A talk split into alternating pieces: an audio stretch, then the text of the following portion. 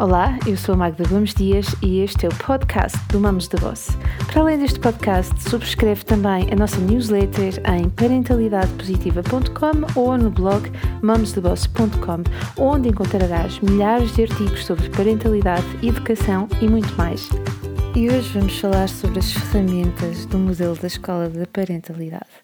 Na semana passada, no episódio 1, falamos sobre os pilares do modelo e como estes pilares nos orientam no que diz respeito à nossa parentalidade. Quando nós não sabemos a resposta ou não sabemos bem o que fazer, pensar nos pilares vai nos orientar e vai nos dar estrutura às nossas decisões. E as ferramentas que vamos ver hoje são aquilo que nos ajudam a colocar em prática estes pilares. E um sem o outro, percebemos que as coisas não funcionam assim tão bem e que nos falta algum sustento e alguma força. Então, hoje vamos olhar para estas ferramentas. São elas a inteligência emocional, a arte das questões e a comunicação positiva. A inteligência emocional tem que ver com a aceitação, a identificação e a gestão das emoções, mas também tem que ver com a nossa capacidade em nos adaptarmos às situações, em sermos mais empáticos, identificando as emoções no outro também. E também tem que ver com literacia emocional. Aquilo que nós sentimos, o nome que damos às emoções e qual é a intensidade dessas emoções quando elas nos acontecem, isso é perceber um bocadinho de nós e das nossas emoções e, portanto, estamos mais perto de ser emocionalmente inteligentes. Repara, quando eu sei aquilo que sinto, estou muito mais próxima de conseguir gerir as minhas emoções. Daí que seja tão importante conhecer aquilo que eu sinto e colocar tudo isso em palavras, mesmo que seja só para mim. E de facto não precisa de ser para os outros. Isto pode parecer assim tão básico, mas na verdade tem um poder enorme e não é assim tão simples quanto isso. Porquê? Porque a maior parte de nós não aprendeu a colocar as suas emoções em palavras e não aprendeu a geri-las e não aprendeu também depois a fazer escolhas. Bom, o autoconhecimento emocional é uma das cinco competências específicas que o Daniel Goleman, que escreveu aquilo que é considerado best-seller na área da inteligência emocional, uh, fala-nos então sobre essas cinco competências. O autoconhecimento emocional, como dizia eu, é o primeiro, a primeira competência, ou seja, conhecendo quais são as minhas tendências habituais, quando algo acontece, eu consigo um, perceber aquilo que eu posso melhorar em mim. Controle emocional é segunda competência, ou seja, isto está diretamente relacionado com a autorregulação. Ou seja, eu sei aquilo que eu estou a sentir, autoconhecimento, e eu escolho o meu comportamento.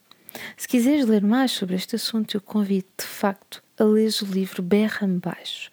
21 dias para deixares de gritar com o teu filho. E este livro não é só sobre deixar de gritar, mas é sobre autorregulação e também sobre como criar relações mais positivas e com maior significado com os nossos filhos. A terceira competência que encontramos no livro do Daniel Goleman tem a ver com a automotivação. E a automotivação ajuda-nos a atingirmos os nossos objetivos.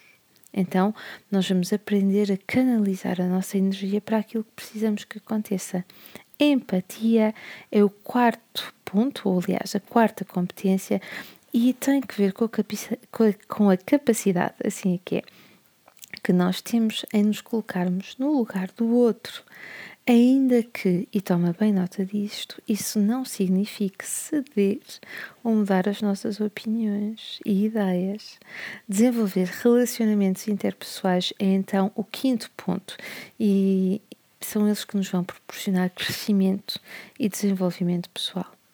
Na verdade, pessoas emocionalmente inteligentes têm uma série de vantagens nas relações com os outros e também consigo, porque são, para além disso tudo, muito inspiradoras e têm um grande autoconhecimento.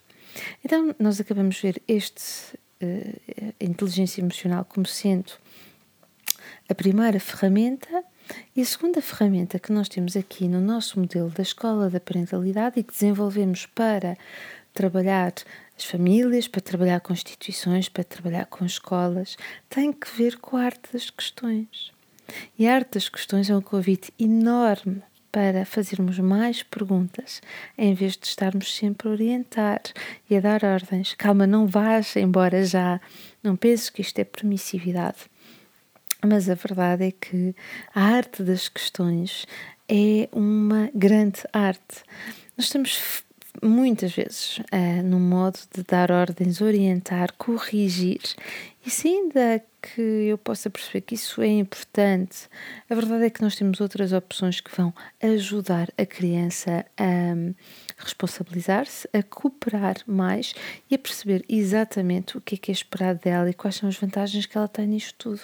Repara que é tão dif diferente eu dizer: vá, peguem lá nos vossos lanches, vejam se as mochilas têm tudo aquilo que é preciso e vamos sair de casa já. Poderia ser muito mais fácil perguntarmos então, o que é que vos falta para sairmos de casa? Certo, estás a dizer desse lado, mas os meus filhos não sabem o que é que é preciso. Levar de manhã, não estão nem aí, estão a ver a televisão a brincar em outras coisas e nem me estão a ouvir. Ok, então, se eles não sabem aquilo que é preciso pôr, podes perguntar simplesmente: então, mas o que é que nós normalmente colocamos nas mochilas de manhã? E deixa ver o que é que vem aí como resposta. É certo que é mais rápido dizermos e orientar mas provavelmente não vais querer andar a vida toda atrás dos teus filhos a ver se eles fazem as coisas como deve de ser. Nem é esse, nem é essa a nossa missão. Portanto, a arte das questões vai aqui ajudar-nos, mas vai ajudar muito mais. Repara que é com boas questões que nós fazemos com que a criança ou o outro e isto na minha prática de coaching é muito evidente, vamos fazer com que o outro entre no seu mundo interior e descubra as respostas. E quando é ele a descobrir as respostas, ele vai. Um, vai fazer com que essas respostas sejam as dele e, portanto, não são ordens, vai se apropriar das respostas e é exatamente isso que tu queres.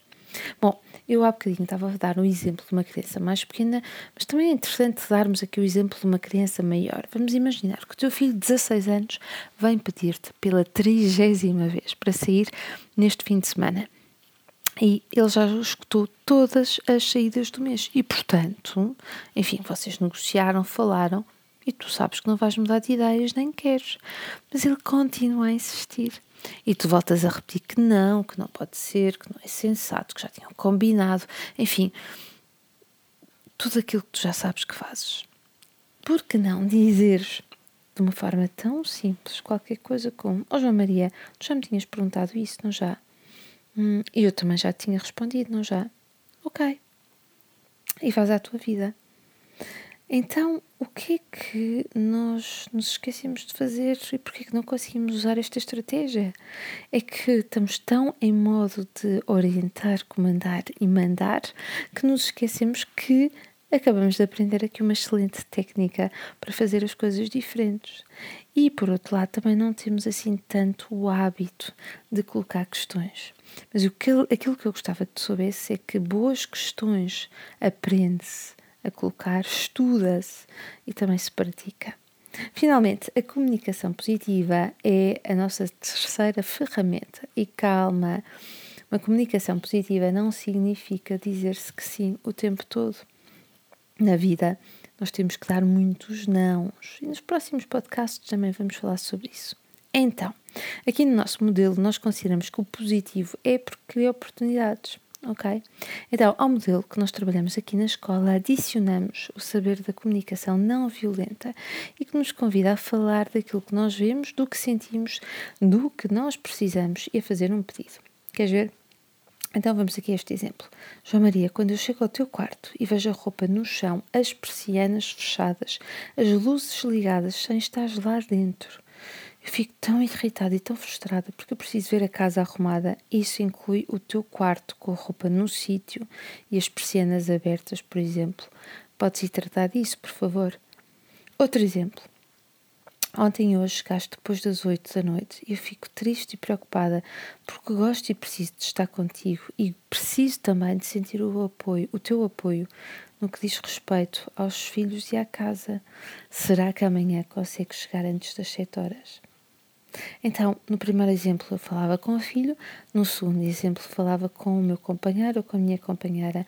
Nos dois casos eu não agrido, não aponto o dedo e falo simplesmente das minhas necessidades. Claro que a grande questão é: será que isto vai mudar o outro? E a resposta é não.